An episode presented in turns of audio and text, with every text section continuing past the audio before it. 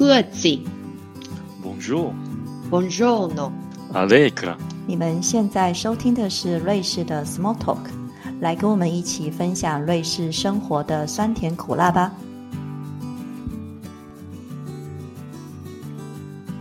Hello，大家好，我是 Debbie，我是 Sophie。这一集呢，我们的访问来宾呢，他来头不小，他呢是我们在推卡二零一七年成立大会的创始人之一。可是呢，他那一年陪我们吃完饭以后呢，就回台湾定居了，开始他多彩多姿的回台生活体验。那我们先简单介绍一下他的背景。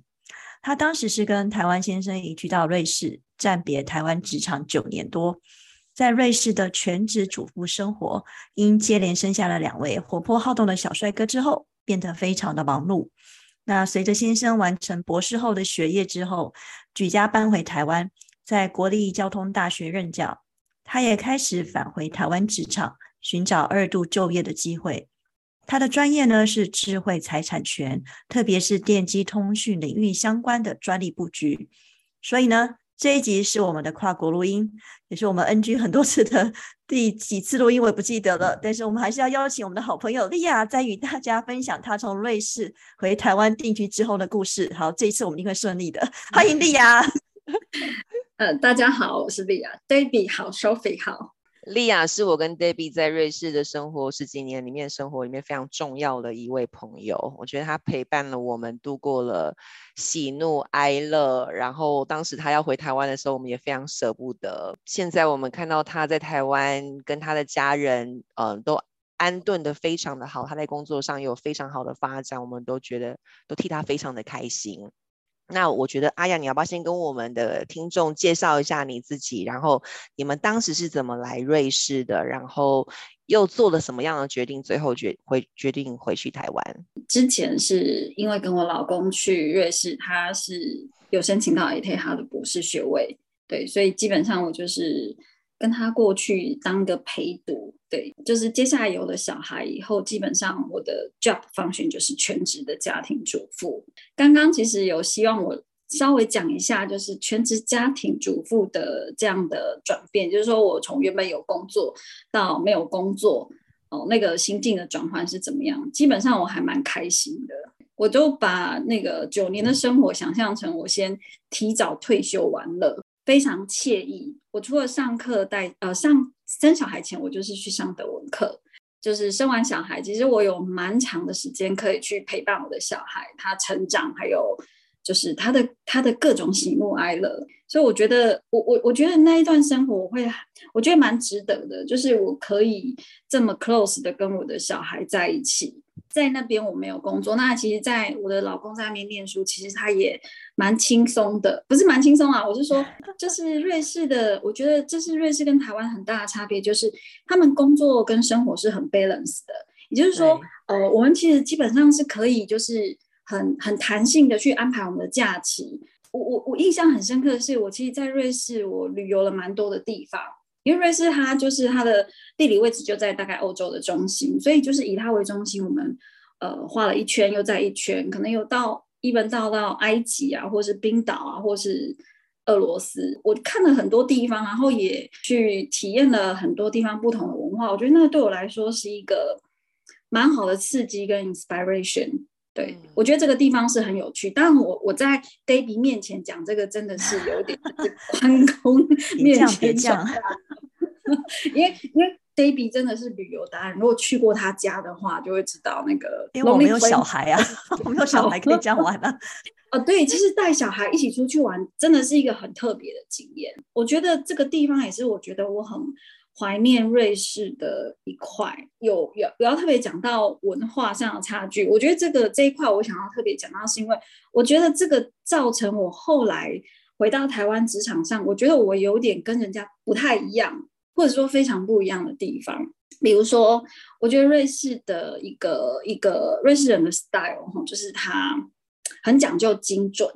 在他们常常讲的话就会讲 genau。就是 英文中的 exactly 就是这样子，所以他们希望表达很精准，做事也很精准到位。可是这跟在我们呃台湾的文化其实真的很不一样。我们很常就是这件事情，呃，好这样就好了，差不多就好了。那我们在讲别人可能呃，他有些犯错，我们就是被教导要讲说这个东西呢，我们就是稍微带过，我们不要讲的太仔细，对，会这样会伤害到人家的这个自尊什么的，会在描述事情的时候是属于比较模糊不清的，嗯哼，对。可是我觉得这个在工作上就会有一个很大的差异出来，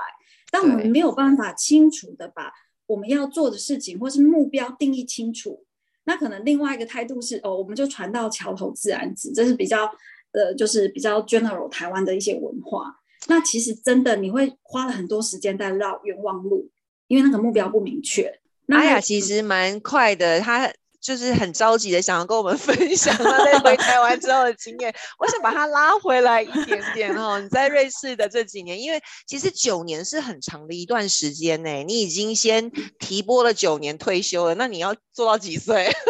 对啊，所以最多还是只能到六十五。对了，开玩笑，但是你，我觉得你的九年是非常宝贵的经验，因为我听到你就是，因为当我也知道了你这过去九那那九年时时间，我也有幸参与其中，所以你享受育儿的生活，然后从职场。从台湾的职场生态，然后到提前退休育儿的心态，其实育儿其实也不轻松的哈。你虽然是用度假来，或者是退提前退休来形容，但是它也不轻松。那你你在瑞士的这九年当中，有没有你要不要跟我们听众说说看，你有没有什么？你现在回想起来，你最想念的，因为你回台回到台湾已经五年多了，五六年了，那你有没有什么最想念的部分？我们先讲一下，就是刚刚重复录一次、录很多次的的答案中，有一个就是饮食，因为我我我其实刚刚在脑袋里面跑出这样的答案的时候，我自己都觉得很讶异，或是现在可能在瑞士的很多台湾人都觉得你疯了吗？为什么我会最怀念饮食？对，那这个其实缘由是来自于就是呃去年 Christmas 的时候，Baby 跟 Sophie 回来探望朋友，那这中间包含我，对，然后呢，他带了瑞士的 Rackley 回来给我。哎，其实这个这个我是蛮感动，因为那个就是因为他需要冷藏，所以他确实花了一番功夫哈，然后从瑞士运回来。我们全家在吃这个 Raclette 的时候，真的有一种很感动的氛围。对，就是原来这是我们很怀念的味道，这是我们记忆中的味道。我自己在想，我怎么会这样子？因为我在瑞士在逛超市的时候，我根本就不会想要去买 Raclette。嗯呃，唯一几次的冲动可能就是，呃，好像这个时节要吃 Raclette，就这样子。为什么会在台湾，我会对 Sophie 带回来的那个 Raclette 这么有感觉，这么触动？你们自己都觉得很怀念。就像我现在回答这个问题，我既然会写说，哦，怀念 Raclette 这样子。嗯，对，这一段记忆，应该说在瑞士这几年记忆，其实它对我来说是人生中一个很珍贵的回忆。那包含我等一下要讲的朋友，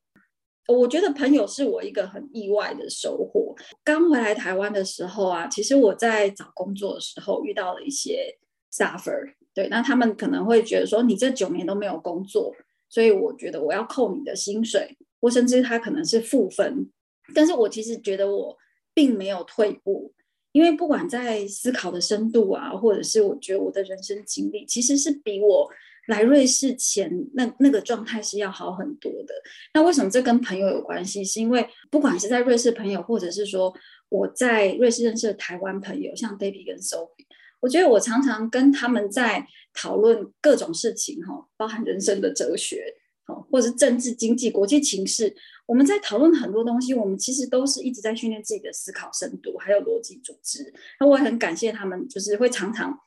即使我是有小孩状态，那小孩在旁边哭闹但他们都是很很愿意跟我分享他们的想法、他们的看法。那我觉得这个东西其实是很重要的，也就是我没有在这九年中，我其实没有觉得我退化，反而我觉得我是进步的。对，那还有一个就是我要特别提到，就是说我自己个人觉得啊。我的我的 story 啊，其实没有这么伟大，但是我我觉得 Sophie 她从她念博士念到博士学位到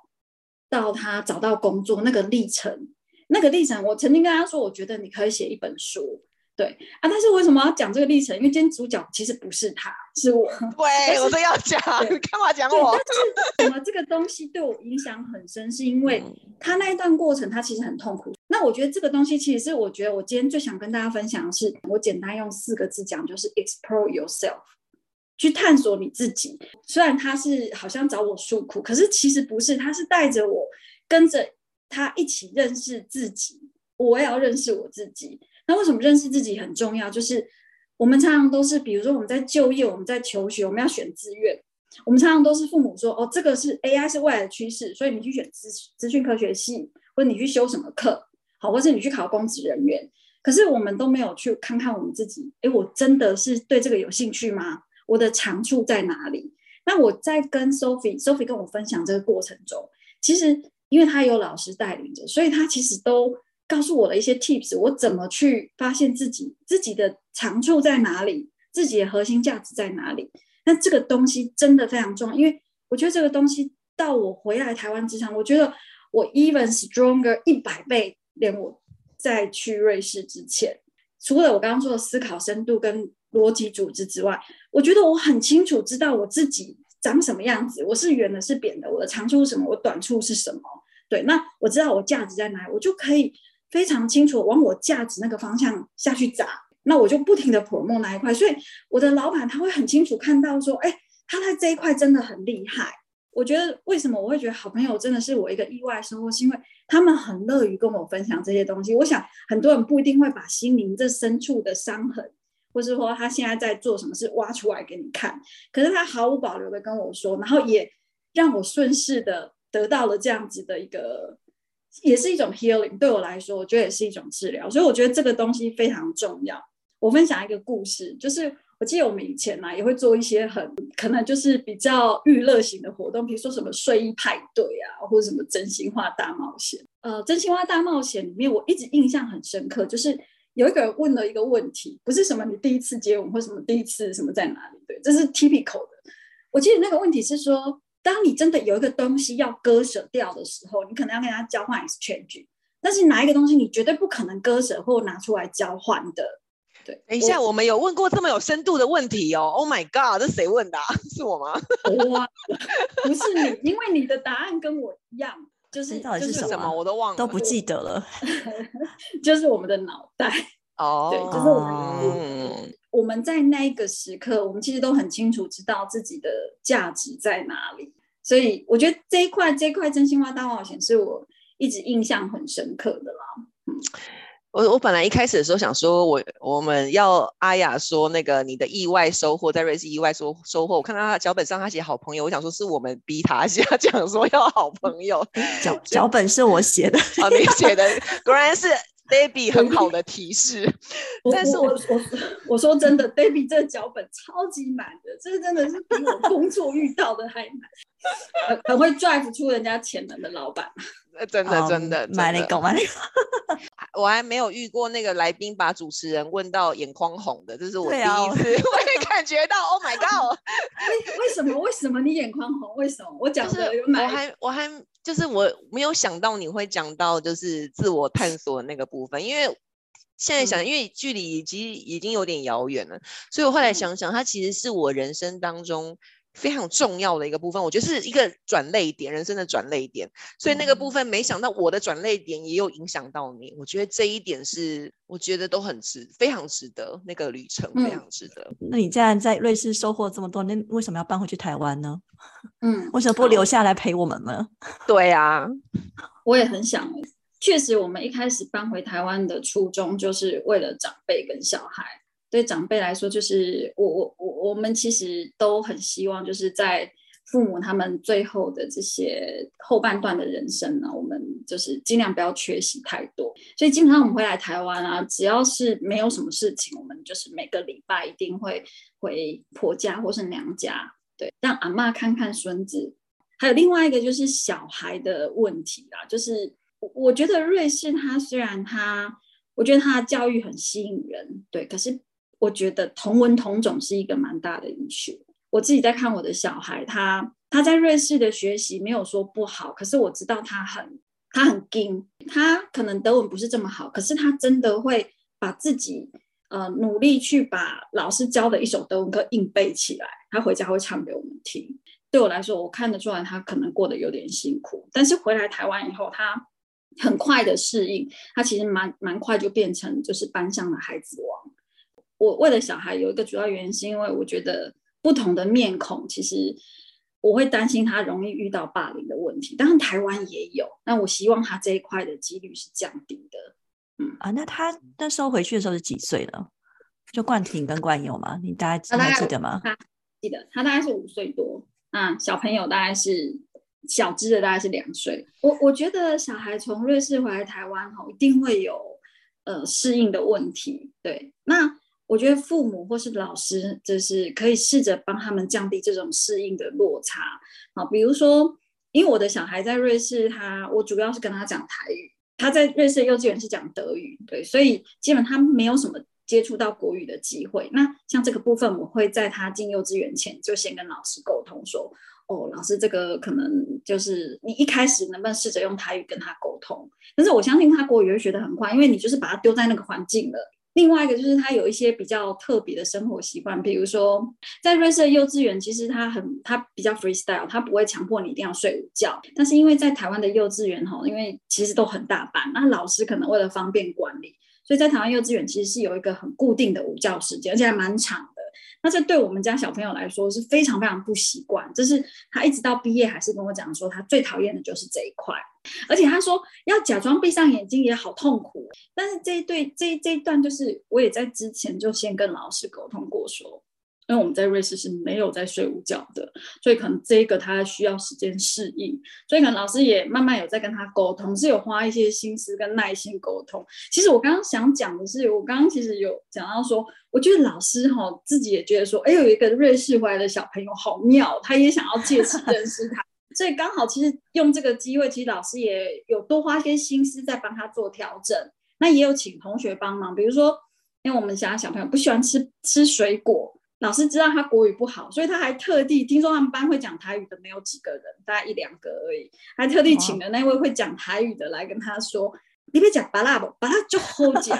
好，就就是拜托，就是跟他鼓励说吃水果的好处。”对，所以其实在这个过程中，我都有感受到老师跟同学对他有一些特别的宽容，让他能够。很顺利的度过那一段适应的落差，所以他可能要在这个年纪的时候回去会比较好，比较好融入吗？跟他融入台湾的文化吗？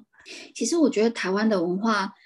融入一点都不困难呢。就是你知道，反而反而在瑞士，我会觉得在他们世界里面，他们可能就是只有呃妈妈比较好的几个朋友。嗯，可是就其实就两个而已。对他觉得这世界上可以就只有这两个，他不知道他其实有很疼他的阿公阿妈、姨婆啊、舅公啊、叔叔婶婶什么的，所以他其实回来他是被很多温情包围的。其实我们简单讲一下，就是像过年，对过年我们可能要回去除夕团圆发红包，这在瑞士是完全不可能有这样的感觉。但是他回来就是跟着表姐啊、堂弟堂妹一群小孩，然后跟各个长辈要红包。对这个要融融入真的不困难，对，反而他我我相信他是非常开心的，因为在瑞士相对来说，其实可能他他透过阿公阿妈，可能就是透过一个视讯的方式，那是比较冰冷没有温度的。我我觉得小孩子如果在一个就是充满亲情跟温情，他其实就充满爱的环境长大，我觉得那个小孩自然他就是会很很健康的成长。那你刚回台湾的时候，嗯，其实你蛮快就找到工作了。我相信这过程一定不困难。就像你之前讲的，你其实在职场上空白了九年。那可能台湾的雇主他有不同的看法，他不觉得你是有增加人生经历，他认为那是空白的。所以你你你除了遇到这个困难之外，你还遇到什么样困难？那你觉得你拿到第一份工作的关键是什么？我我觉得哈，就是我回来之前啊，哈。就包括 Baby 跟 Sophie 哈，很多朋友都给我了很多心理建设哦，就是比如说我可能会受到一些刁难，所以他们都鼓励我先蹲后跳，就是我可能不能再这么挑剔工作这样子。那确实我也有参考他们的建议，所以其实我把我的 range 开得很广。像刚刚 Sophie 有提到的，我确实在呃某几份工作中，我在在谈薪水过程确实被被做了一些。压缩，那就是因为他们觉得这九年的这个全职妈妈，他们觉得就是这就是空白的，对，那也有可能就是扣分扣的很严重这样子，对，在你工作的时候，你用你的能力去证明说，我其实不止不止这样子，对我可以帮你做更多，所以你应该 fairly 的付我同等的薪水，那我确实也做到这一块，那为什么我会做到这一块？我想要分享的还是我刚刚讲的。就是说，因为我在探索自己的过程中，我很清楚知道自己的核心价值在哪里，我擅长什么东西，所以我很快的就可以做出一些东西，让老板觉得说，OK，你真的可以，You can do something。对我的老板或是对我们的公司，对，所以我只能说。我们可能就是一开始我在在谈薪水的时候，我会受到比较大的阻碍。你真的就是可能真的不得不接受，因为你会发现他们都是用这样的 pattern 在对待你。那你只能说，那我就做给你看，告诉你说，我这九年真的不是空白。你会发现，我其实给你的 more than you expected。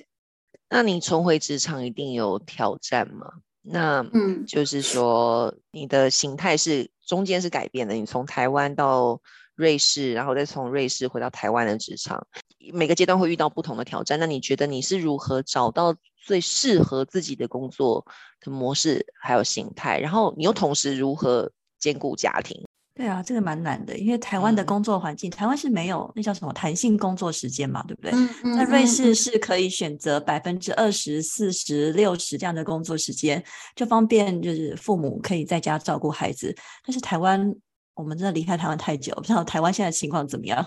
我我我觉得就 family friendly 这一块，我觉得是有在改善的，但是它当然还是离瑞士有一段距离。我先回答第一个问题，就是说怎么去找出适合自己的工作模式或是工作形态。其实这个问题啊，就是我们每个人心里一定有自己想要的工作模式或工作形态，呃，或者是工作形态，但是公司愿不愿意给你这件事情？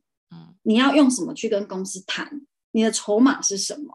我觉得反而重点是在这边。那这个问题其实很清楚，从我刚刚讲的，只要你能够发现自己的价值，你其实就有筹码可以跟你的公司谈，跟你的老板谈。所以基本上对我来说，就是 regularly 的上下班不是问题。但是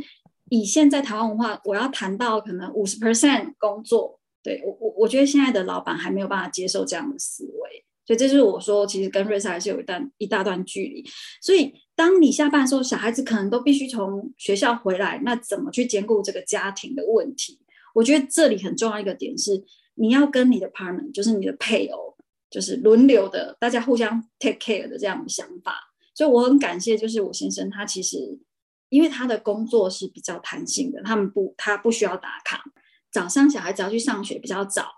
那反正我也要去上班，早点送去上学。但放学的时候，因为他们可能又比较早放学，那其实我还没有下班，那就换他去接小孩。那当然有时候他有有课程或是 meeting 的时候，那那时候我可能就是跟公司呃跟我老板说一下，那我就是提早下班去接。那其实目前就是回来这五六年，我觉得这样的模式，我们两个就是非常的平衡。对，我们都可以互相去 cover 对方，所以其实就两个点，第一个是你一定要累积自己的一些工作的实力，你才会有一些谈判的筹码。第二个就是说，跟你的另外一半好好的协调，对，大家互相体谅，我们就互相去 cover 对方没有办法的时间。神队友很重要。对，没有错，没有错。其实真的就是这样。接下来，因为已经听了你讲了一些你在职场上遇到的一些就是挑战，然后还有你的一些你的方法，我觉得这个非常给我们的听众，我相信也可以带来蛮大的鼓励。除了这个之外，你还有没有什么就求职的打怪故事？有什么心酸血泪史？心酸血泪史，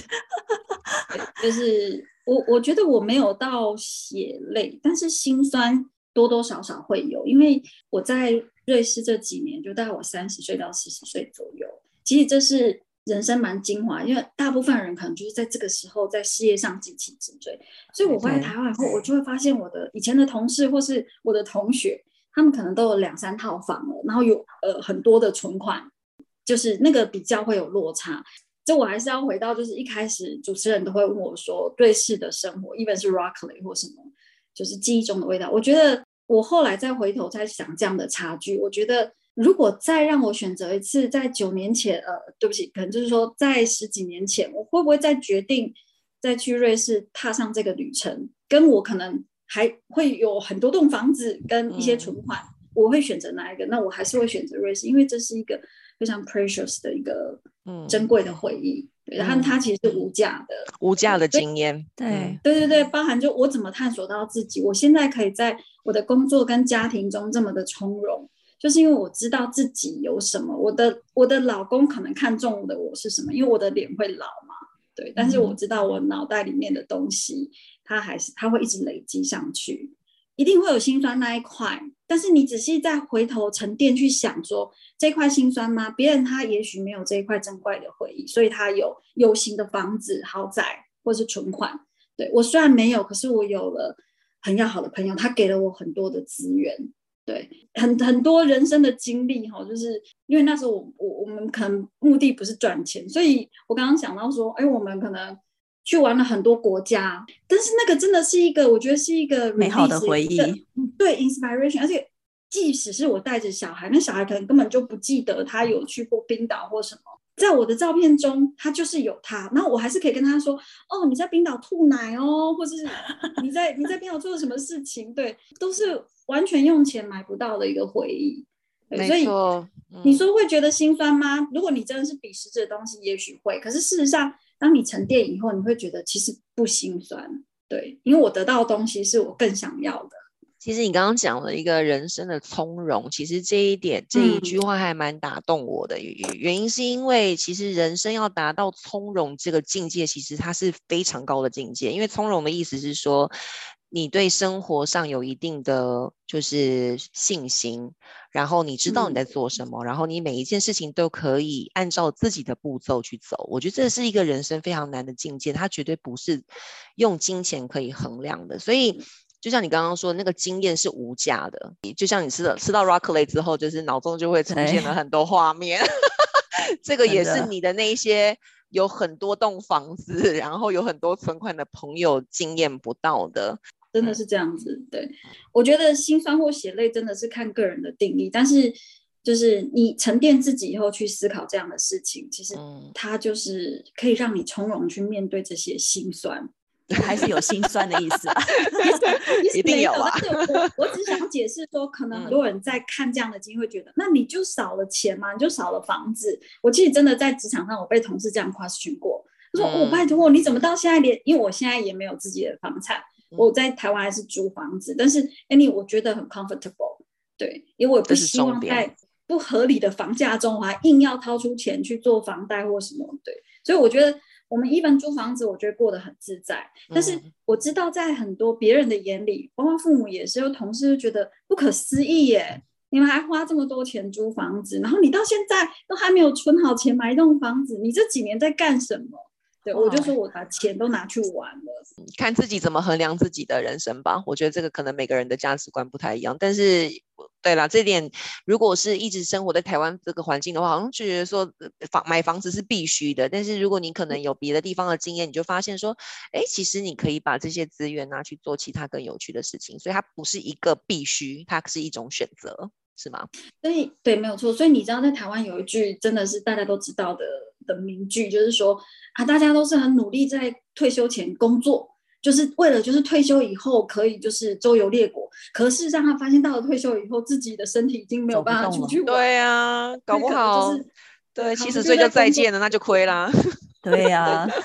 对，所以我觉得反而其实是不能够及时行乐了。我只能说，对，那也也也失去很多陪伴小孩子的时间。那你回到台湾的生活还有就业以后，你有没有什么最不习惯或者最不喜欢的地方？就除了你刚刚说的这些之外。然后，或者是再反过来说，你有没有最喜欢的部分？有没有？其实刚刚我讲的不是我最不喜欢的，呃，我其实也没有特别不喜欢。不过我要点出一个点，是我觉得不是很好的地方，就是我觉得现在台湾的工作还是生活跟工作不容易区分，那个线没有分得很清楚。其实还是很多老板会在你的假期，好，或者说你你下班的时间，他会去。打扰你，那这个这个在台湾其实很常见。那我我我我觉得啦，就是我自己以前在我在前公司是自己有带一个 team，那我会把比如说在瑞士这一块假期跟或是工作跟生活分得很开，就我会把这个概念带给他们。对我可能没办法影响整个公司的人，可是我可以影响我的 team。我想要告诉他们，就是我觉得只有你生活或者是你放假，你 relax 你自己的时候，你有好好的放松，你才会用最好的状态回来工作，做好你的工作。至少在我们 team，我觉得他们都有把这个东西融入进去。即使我我记得我有次去日本旅游，然后我我还是不小心收到他们的电话了，对，然后他们因为他们真的很需要帮忙，可他开头第一句一定会跟我说：“丽亚，真的很对不起，真的很对不起，我可能打扰到你的度假。”对，但这已经非常不容易，因为对以他们在前公司的思考就是随时该的都要嗯 stand by，对我就跟他 by，说不要这样想，不要这样想。那我甚至其实我都还有勇气，就是我下班了，我就是不接我老板的电话。你超有 会生超有气吗种啦！老板会生气吧？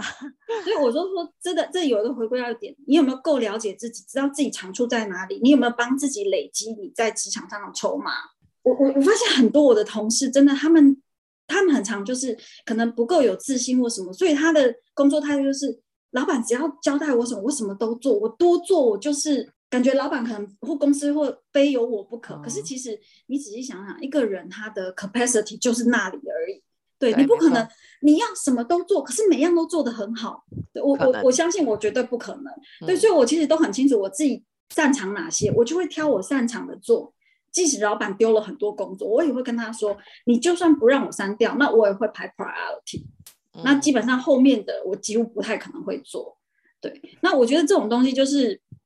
只是说真的，回到最原始，就是你够了解自己在哪里，你就会很清楚你有办法做到什么，你会把什么做得很好，那那个东西就会做出成效，就不用很多人思维就是哦，我什么什么都做，那好像就是苦命劳工或是阿信。在我这样子职场看来，这样的人其实还其实还蛮容易被淘汰，因为你做了太多，其实你没有一个你可以拿出来讲的 performance，反而没有一个你可以拿出来讲的东西。嗯对对，所以我错我觉得这这一点是我不能说我不是，因为其实我自己有我自己的 criteria 在做，但是我在看到我周围的同事，我其实每次都会劝他们，但是可能效果还是有限呐、对，所以这一很难点是我一直觉改变啦。我觉得台湾的工作环境就是这样。假期呢，我真的很好奇，因为你知道瑞士假很多，在台湾呢，对，少少很多，所以我觉得最不习惯的地方一定是，你看在瑞士，我们很容易可能一年春夏秋冬，那有时候又有一些外教，我们都会出去玩。对，那现在真的比较少。不过为什么我们刚刚提到，就是说我在瑞士这九年，我把它当做一个退休生活，呃，到处玩我我可能对我可能在这一段期间里面，我觉得我那个在德文叫讲 air h o l o n 吧，我我累积了很多能量，所以其实我现在专心投入工作，其实是一个蛮好的一个能量的释放。我可能也不需要像有些同事，他可能放假回来以后，他马上就觉得厌烦了。对，因为他觉得他一直，其实他的人生经历可能到现在二三十年，他一直都在这份工作上。也许我这九年可能先过了一个退休生活，所以我没有像其他的同事 compare 起来，我没有这么容易觉得对我的工作感到 bore。可是我听丽亚这样讲，我突然想到，就是你就像是一个充饱电的电池，你充电充了九年的电池，对对你，所以你现在是在释放你的能量，所以你每天就是就很高兴，你可以工作。对，这样子感觉吗没有错，没错，就是我觉得，哎，我在工作上我可以展现我的价值，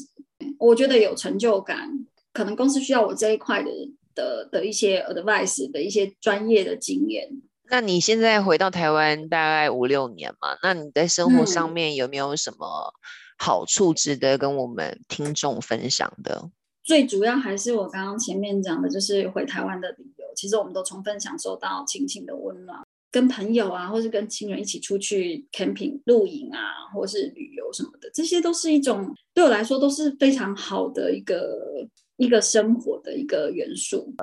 节目接近了尾声，阿雅，我们要放你去睡嗯觉了。你你你有没有你还有没有什么建议要给我们的听众的？如果我们听众有从异地要搬回台湾，尤其对女性要二度就业，因为你刚刚说了很多很有价值的，包括了探索自己，要认清楚自己的价值，我可以带来为公司带来什么？除了这些之外，你有没有什么你还要补充的？有没有？刚刚其实稍微都有提到，就是说，我觉得呢，其实，在瑞士呢，你有机会，不管是跟瑞士的人，因为其实他们的逻辑组织跟思考深度都很好，对，或者说，呃，他们常常有一些公投啊，对，你们在不管任何方面去做讨论，其实不同，你会发现他们思考面向非常不同。那其实可以刺激你有一些思考的深度。那这些东西你 training 起来，包括你的组织逻辑，我觉得这对你在职场上会有非常大的帮助。还有就是瑞士中他们有他们的文化中有一种很精准的一个态度在，所以他们语言中常常有 get now 这件事情。对，但是台湾没有。可是这就是你的一个优势，你可以很精准的表达出你的目目的，或是你精准表达出你想要什么。其实这个东西在你工作上的效率是非常大幅度的提升，也会让你同事觉得非常 impressive，因为你跟别人是非常非常的不同，因为你很精准。那这个东西在我现在的过程中，因为我的工作可能必须要协助研发同仁去去表达他们的创意、他们的发明、他们的效益，我花了好多时间在协助他们这一块。当然有的有进步，我也是很有成就感。那我就发现说，其实这一块在在很多台，在可能在台湾教育它是。蛮缺乏的，所谓的精准表达，因为你不精准，其实你让开会，大家就呈现在一个模糊的状态，其实那个效率真的就不是很好。在瑞士，如果呃刚好也没有工作，可是你周围有一些朋友，或是你有一些资源，你可以多去训练思考的深度，你的逻辑组织，还有精准的表达，用语言，不管是 writing 或是口语，都可以，都都是需要训练的。今天非常谢谢阿雅到我们的节目，跟我们分享她的故事。她的故事非常激励人心。每位为了孩子需要暂时离开职场的全职妈妈们，你们真的都很棒，给你们按赞。再度重回职场，对女性而言，工作能够带来收入和人际连接的管道。能够出门工作，也意味着你的人生有更多的选择。希望台湾日后也能跟瑞士一样，有越来越多的公司能够提供职场父母有更多弹性工作的机会，让因为必须照顾幼儿而中断职业的妈妈们，能够很容易的重回职场工作。我们的另外一位朋友玉玲，几年前在台湾创业，成立了德人公司。提倡弹性工作时间，帮助妈妈们重回职场。相关的资讯我们都会放在资讯栏里哦。如果你喜欢我们的节目，欢迎推荐给你的朋友们，然后按订阅跟分享。今天的节目就到这里了，谢谢大家的收听，我们下集见，拜拜，拜拜。